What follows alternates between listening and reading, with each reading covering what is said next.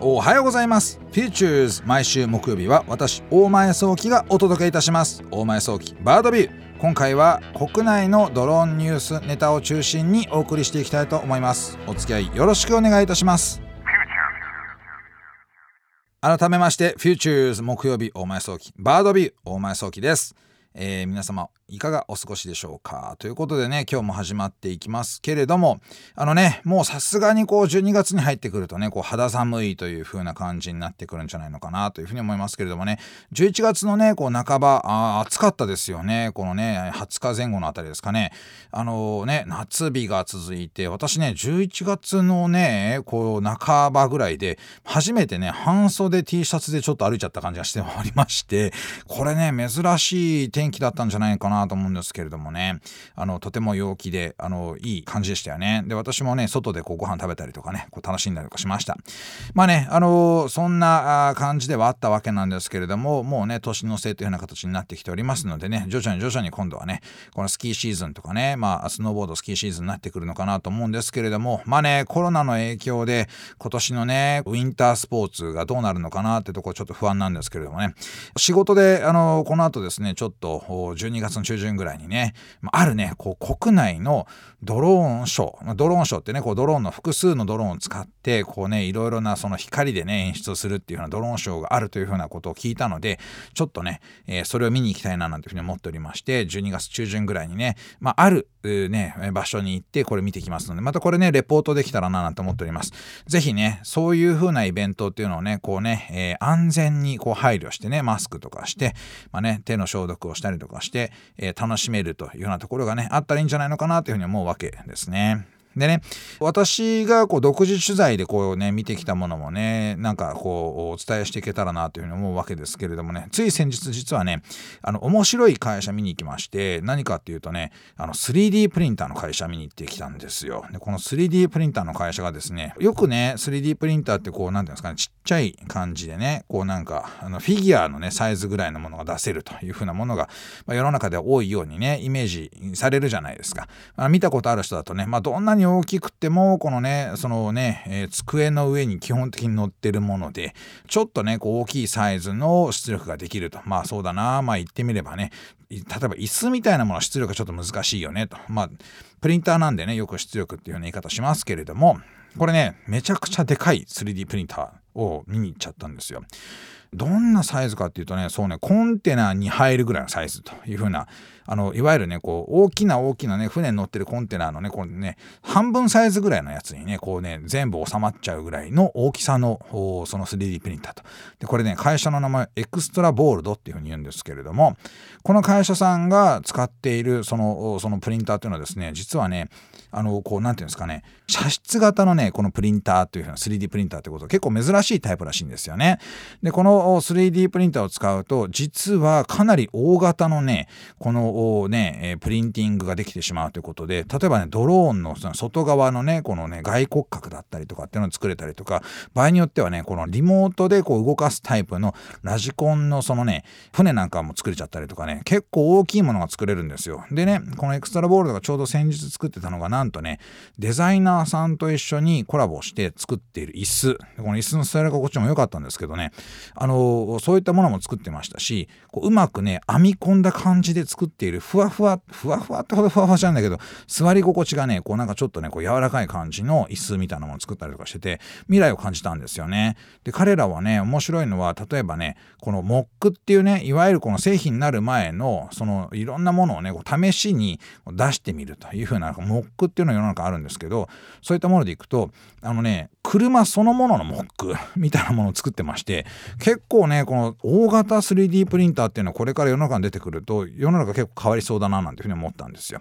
あのまたねこうぜひこのエクストラボールドのね、え、原さんっていうね社長さんなんですけれどもこの方もね、まあ、どっかでねあの番組にもお呼びできたらいいんじゃないのかななんていうふうに思いましたとても注目のその技術だったので、ね、もしよろしければこのねあの検索してみたりとかしてあこんなでっかいプリンターなんだってことをね、えー、見てもらえると嬉しいななんていうふうに思います。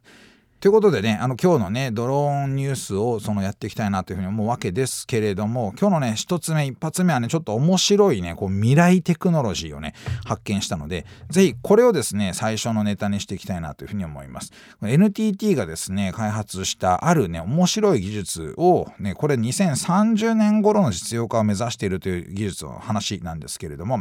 何かっていうとこれね、えー、雷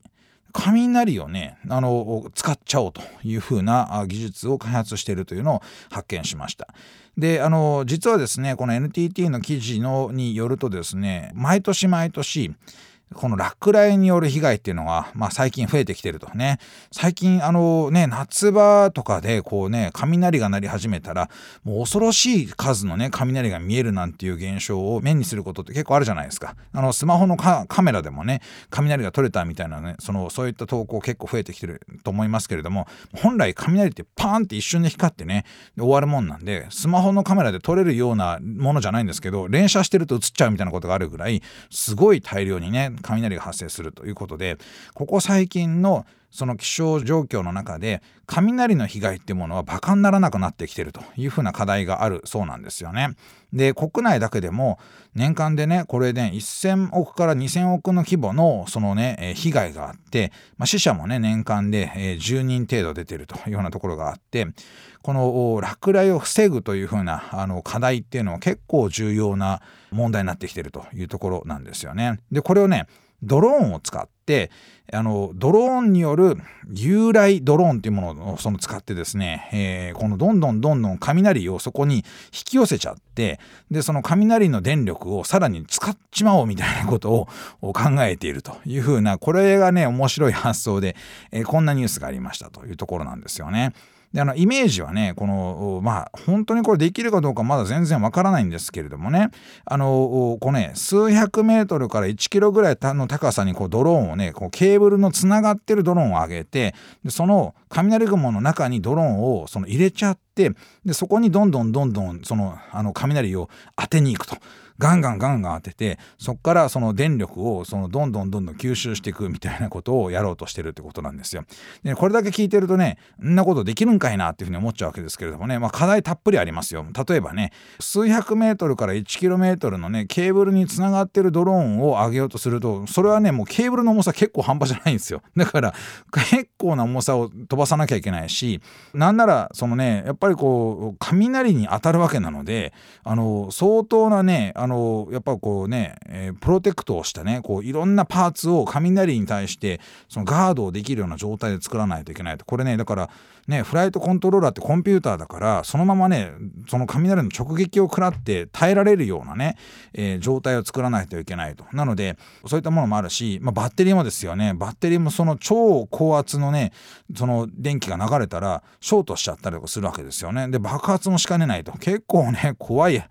状況にそのね置いてそっからさらにエネルギーをその得ちゃおうみたいなことなのでなかなかこれ未来テクノロジーだよななんていうふうに思うんですよ。でもね NTT はこれ本気でやろうと思ってるというふうなところもあってぱこの1,000億から2,000億のその被害をその防げるというふうなところでいくと、まあね、これできるようになったらすごい価値があるよねというふうなことであったりとか、その雷のね与える影響っていうふうなものをより研究すると同時に雷を活用するってことができると、まあ、未来のねそのテクノロジーとしては非常に面白いんじゃないのかという話なんですよね。まあどうなんだろうなと思うんですよ。これね。なんかだってね雷ってその鳴ってるって雷がただ鳴ってるだけじゃないじゃないですか。例えばさあの風がねこうバーバーバーバー吹いてたりとか雨がそのザーザーザーザー吹いてたりとかその状況の中でドローンをね上げてでまともにこう飛ばす。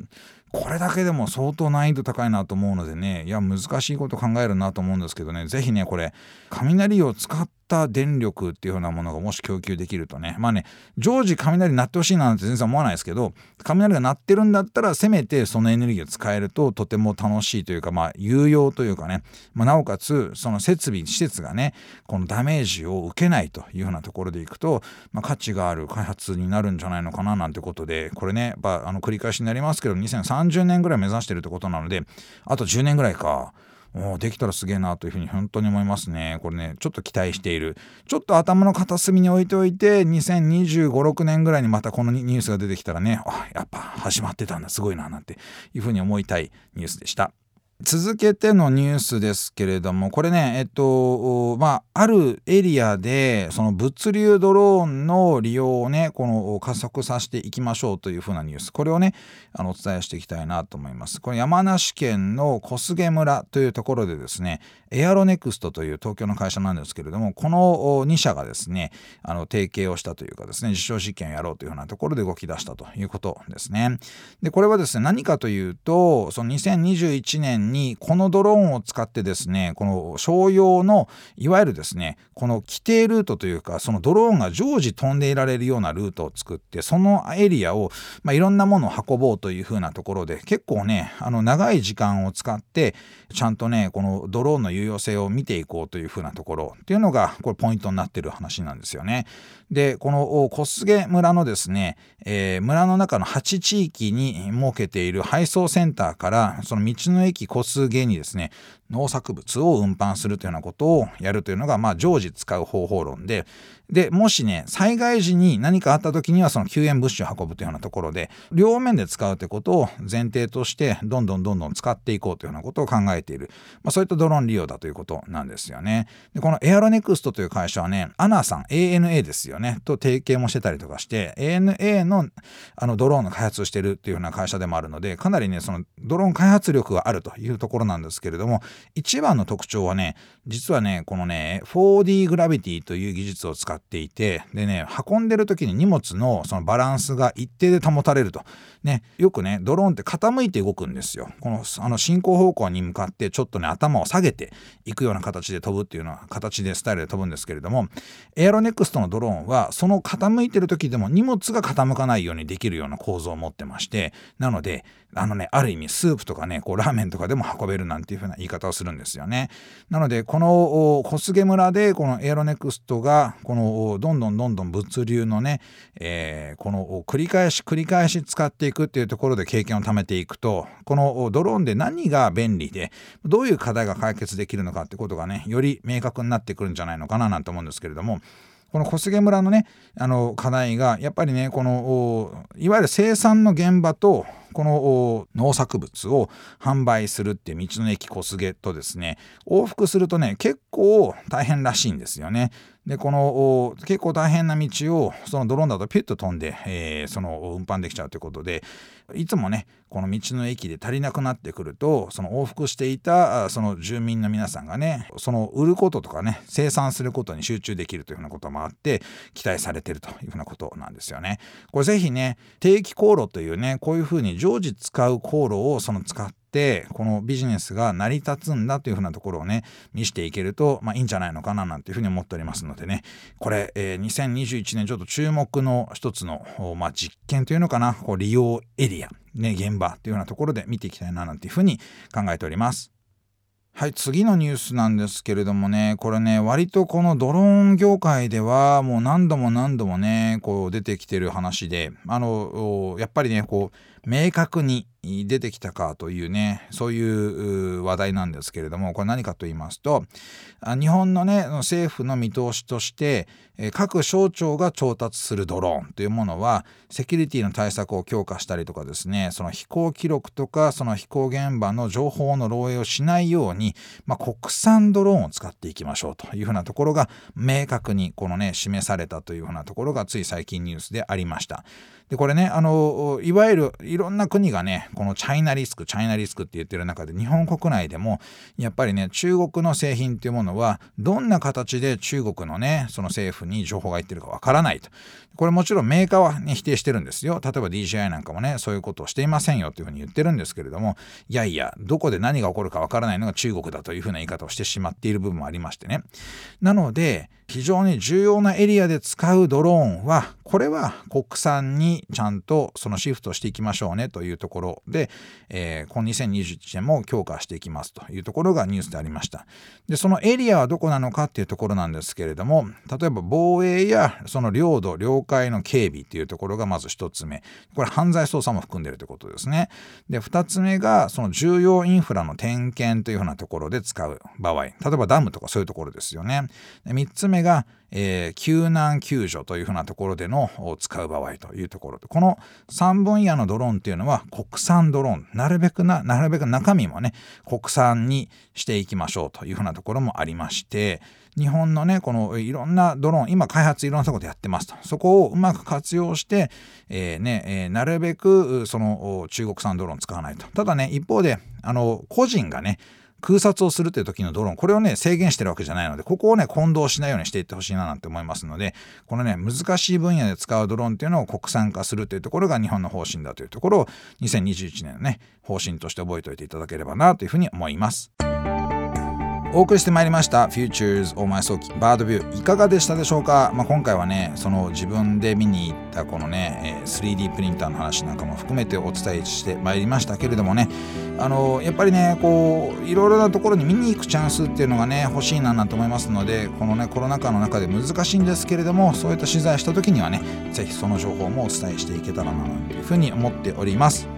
さて番組のメッセージをお待ちしております。OD にある番組 Futures のメールフォームからお送りください。OD では番組情報のほか音声ポッドキャスティングも配信しております。また音声ポッドキャスティングは Spotify でも配信しています。Futures 大前早期バードビューで検索してみてください。番組 Facebook ページでも情報発信をしております。Futures 大前早期バードビュー。私とはまた来週お会いしましょう。